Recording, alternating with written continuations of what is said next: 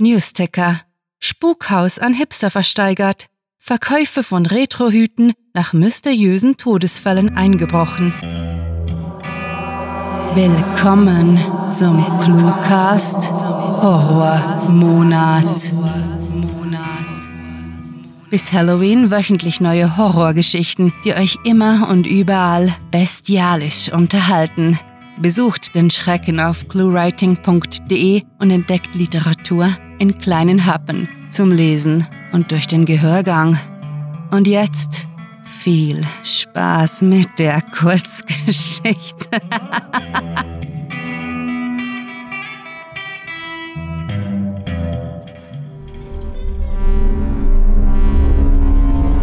Warnung. Diese Kurzgeschichte enthält Szenen, die auf einige Zuhörer beunruhigend wirken könnten.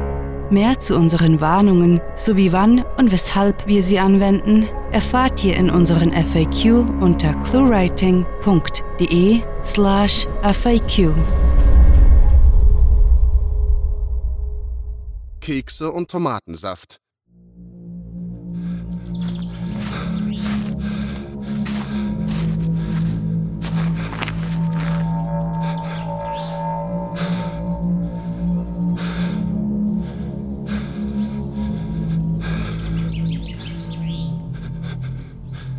Toni kniet keuchend auf dem festgefrorenen Boden. Sein Atem bildet Dampfwolken. Die Luft brennt in seinem Hals und seine Muskeln zittern vor Erschöpfung. In der Dunkelheit, die selten von ein paar durch die Wolkendecken dringenden Mondstrahlen erhellt wird, ist es ihm unmöglich, sich im Wald zu orientieren. Er ist weit ab jeder Zivilisation. Minutenlang sitzt Toni reglos da, dann steckt er seine Hände in die Jackentaschen und bekommt den kleinen Plüschpinguin zu fassen, den er für seine fünfjährige Tochter gekauft hat. Das muss vor einer schieren Ewigkeit gewesen sein. Danach. Nein, daran darf er keinesfalls denken, scheltet er sich innerlich. Sein Hirn ignoriert ihn, ruft zuverlässig die peinigenden Erinnerungen hoch und Toni speit Magensäure auf den Schnee.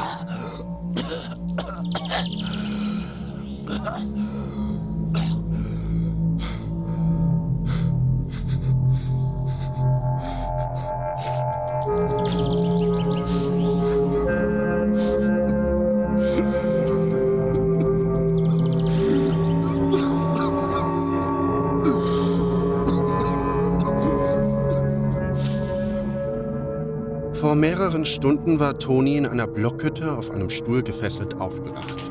Schlaftrunken schaute er sich in einem relativ großen, ihm unbekannten Raum um. Auf einem spartanischen Tisch stand eine Ölfunzel. Die Wände vor ihm sowie zu seiner Rechten waren mit weißen Leinentüchern verhangen. Kaum hatte er die ersten Details seiner Umgebung erfasst, quietschte hinter seinem Rücken eine Tür und er vernahm Schritte. Weshalb war er hier? Was war geschehen?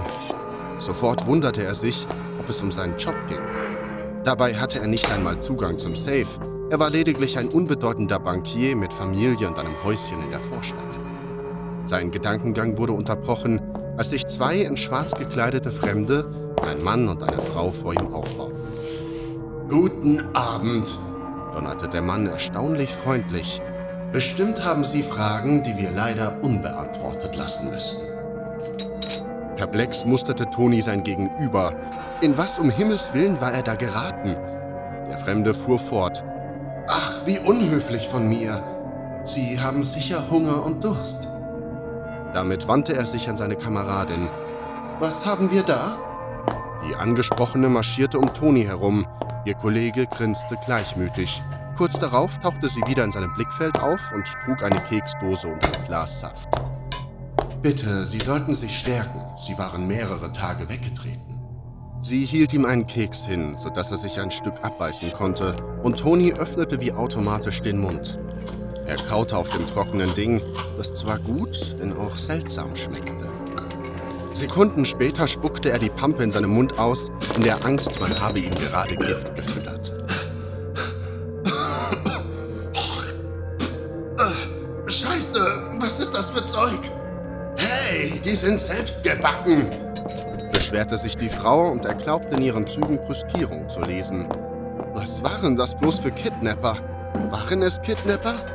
Er war unfähig, sich einen Reim zu machen. Die Fremde hatte sich derweil mit der Keksdose an den Tisch gesetzt und aß ihr Gepäck schmollend selbst. Kein Gift also, stellte er erleichtert fest. Der Mann, offenbar kein bisschen beleidigt, bot ihm den Saft an. Es tut mir leid, haben Ihnen die Kekse nicht geschmeckt, aber... Toni wollte die beiden Irren anbrüllen, erfahren, was sie mit dem vorhatten, was zum Teufel los war. Doch er konnte nicht. Als folgte er einem allmächtigen Drehbuch, nippte er an dem Tomatensaft. Es war schwierig, aus einem Glas zu trinken, das jemand anderes hielt. In den Filmen sah das immer so einfach aus. Obwohl der Großteil des Getränks in seinem Mund landete, kleckerte er auf sein Hemd. Auch der Saft schmeckte ungewohnt. Dafür wenigstens nach Tomate. Nun denn, meinte der Mann und ließ sich neben seiner Frau am Tisch nieder. Wahrscheinlich möchten Sie so einiges wissen. Sie müssen sich allerdings überraschen lassen. Seine Miene hellte sich auf. Eine Antwort können wir Ihnen trotzdem schon geben, und zwar auf eine Frage, an die Sie noch nicht einmal gedacht haben. W was? stotterte Toni. Sie, Sie sind ein verdammt undankbarer Gast! Mein Mann hat Ihnen gesagt, wir beantworten keine Fragen. Was erlauben Sie sich eigentlich? Entrüstet sprang sie auf, stapfte durch den Raum und schlug hinter seinem Rücken die Tür zu. Für einen Moment herrschte Stille.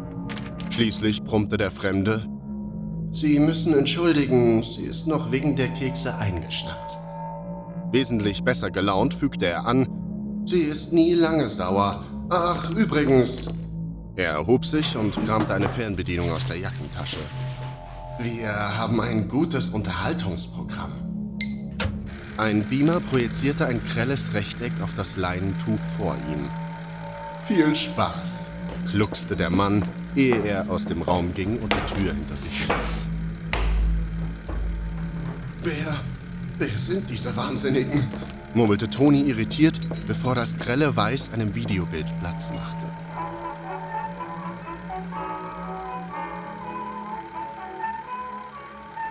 Liebe Zuschauer, tönte ein Erzähler aus dem Off.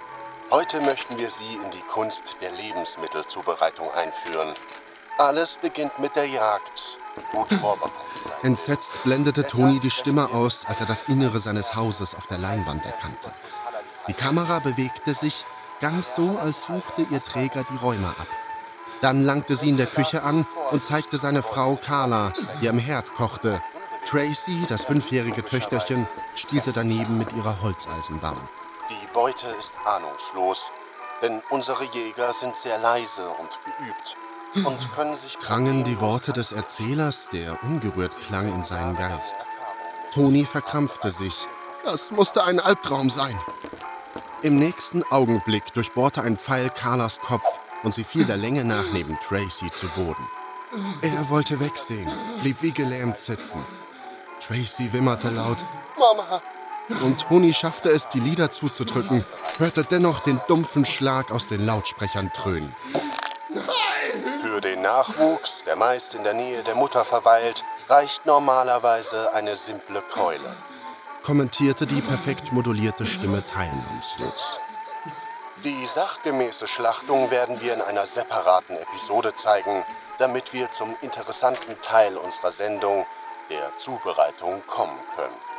Heute Kekse mit menschlichem Hüftspeck und Tomatensaft mit frisch gepresstem. Toni schrie derart laut auf, dass er den Rest des Satzes übertönte. Tränen überströmt übergab er sich, wobei die Überreste seines Mahls, seiner Familie, auf dem Boden und in seinen Schoß tropften. Bitte, stieß er zwischen Würgen hervor, ohne zu wissen, wen er anflehte. Er vermied es, auf die Leinwand zu sehen, während der Erzähler akribisch beschrieb, mit welcher Technik sich Menschen häuten ließen. Es raschelte. Aufgeschreckt drehte er sich zur Seite und erstarrte. Das Leinentuch rechts von ihm war heruntergefallen und gab den Blick auf eine mit Jagdtrophäen bedeckte Wand frei. Neben einem Hirschkopf mit imposantem Geweih erspähte er Carlas und Tracys Gesichter. Präpariert wie wild, in ihren Mündern steckten Tannenzweiglein, die Bruchzeichen. Dieser Ort war die Grabstätte seiner Familie, genauso wie sein Magen. Wie von Sinn schluchzte er auf, begleitet von dem teilnahmslosen Sprecher. In manchen Fällen kann es gerade bei viel Inhalt zu Problemen kommen. Ein gutes Beispiel hierfür ist die Verwendung von Entsaftern. Selbstverständlich sind Entsafter nicht für die Zubereitung von Kleinkindern konstruiert. Jedoch gibt es dafür einige nützliche Tipps, die ohne viel Ausrüstung umgesetzt werden. Man muss kein Profi sein, um ein gutes Resultat zu erzielen.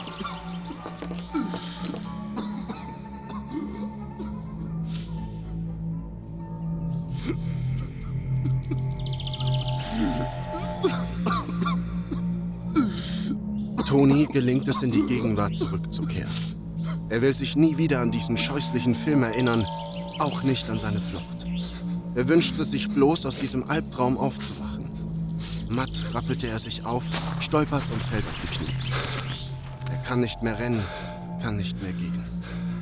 Vielleicht ist es das Beste, wenn sie ihn finden, der Sache ein Ende setzen. Nein, erneut versuchte er aufzustehen, Diesmal gelingt es ihm.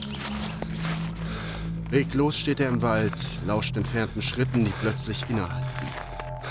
Ein Pfeil durchschneidet die Nachtluft, trifft auf seinen Schädel. Endlich ist er frei.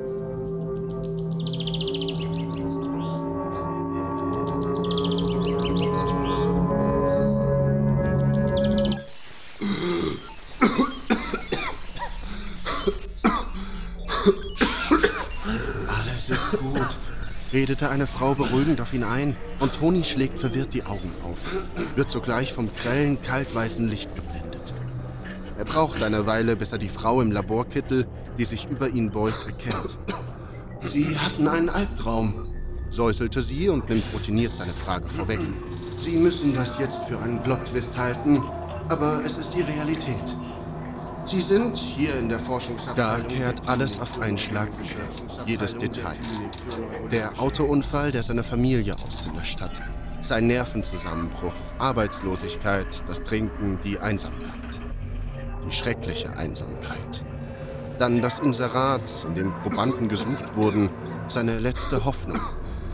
Schlussendlich dieses unterirdische Labor, in dem sie...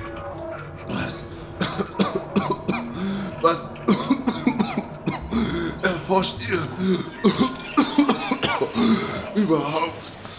hustet Toni, als er sich aufsetzt und die anderen Schlafenden begutachtet, die an dieselben Geräte angeschlossen sind wie er.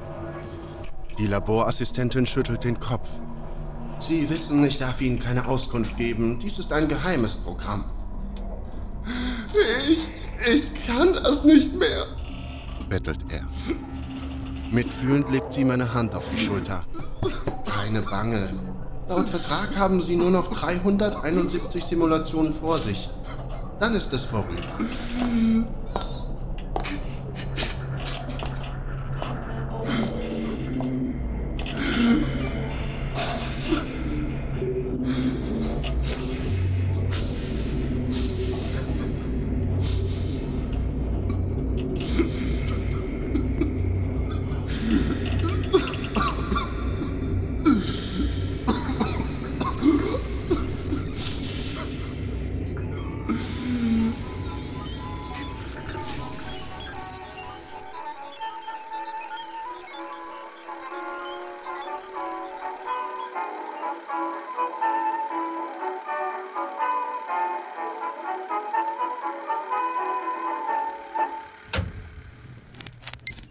Das war Kekse und Tomatensaft, geschrieben von Sarah. Für euch gelesen hat Eric Durnley. Diese Kurzgeschichte spielte am vorgegebenen Setting Grabstätte und beinhaltete die Clues Pinguin, Blottwist, Entzafter, Keks und Wutausbruch. Wenn euch diese Hörgeschichte gefallen hat, dann besucht uns auf cluewriting.de, wo ihr eurer Literaturfreude Ausdruck verleihen könnt, indem ihr euch ClueWriting und den Cluecast mit grandiotastischem Merchandise nach Hause holt. Ob auf Taschen, Tassen oder T-Shirts, mit unseren Designs gelingt euer Auftritt und der Kaffee schmeckt doppelt so lecker. Euch gefällt unsere Arbeit und ihr möchtet eure Freude mit uns teilen? Dann schaut auf patreon.com slash cluewriting vorbei und unterstützt unser Projekt mit einer Kleinigkeit. Damit werdet ihr zu den Grandiotasten, die wir mit literarischen Rewards wie exklusiven Kurzgeschichten und der Möglichkeit, als Gastautor bei uns aufzutreten, beschenken. Apropos Grandiotasten, was wäre der Cluecast ohne seine Stimmen? Auf unserer Seite entdeckt ihr sie alle, also besucht diese Helden des Cluecast auf cluewriting.de slash cluecaster und vergesst nicht, dem Röcheln ihrer Stimmen zu folgen. Das war es für diese Folge und wir verabschieden uns mit dem Cluecaster-Kampfschrei. Mit fantastiliardischem Dank fürs Zuhören und den blutigsten Wünschen. Eure Cluecaster.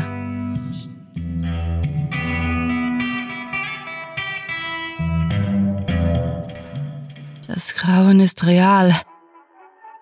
Es bedarf viel Vorsicht, die Beute nicht aufzuschrecken, denn ein unbewegtes Ziel erhöht logischerweise die Treffsicherheit. Der Cluecast ist eine Produktion der Literaturplattform ClueWriting. Für Feedback, Anregungen, Literatur und weitere Informationen begrüßen wir euch jederzeit auf www.cluewriting.de. Grandiotastischen Dank.